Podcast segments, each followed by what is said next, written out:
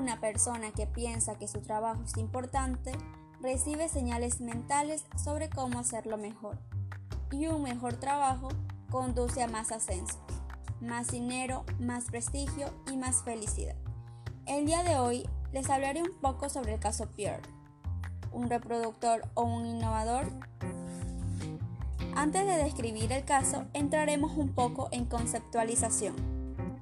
Un dirigente reproductor es la persona que utiliza las fórmulas que inventó el innovador.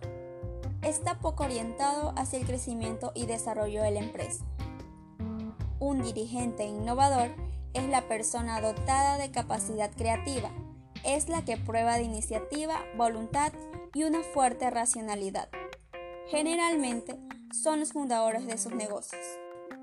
Ahora sí, ¿quién es el señor Pierre y a qué se dedica?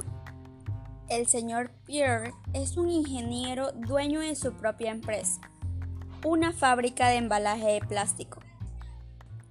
Él conoce muy bien el mercado y desea posesionarse dentro de un nicho prometedor. Al iniciar la empresa, se tornó muy difícil, puesto que era él solo quien debía trabajar.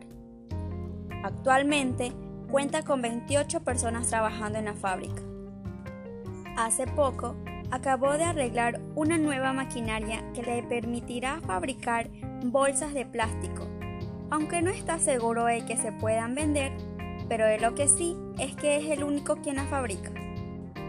La pregunta aquí es, ¿Pierre es un dirigente reproductor o un innovador?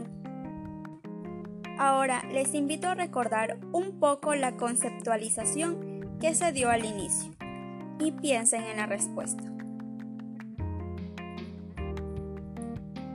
¿Ya la tienen?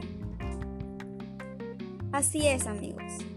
El señor Pierre es un dirigente innovador. Hasta la próxima.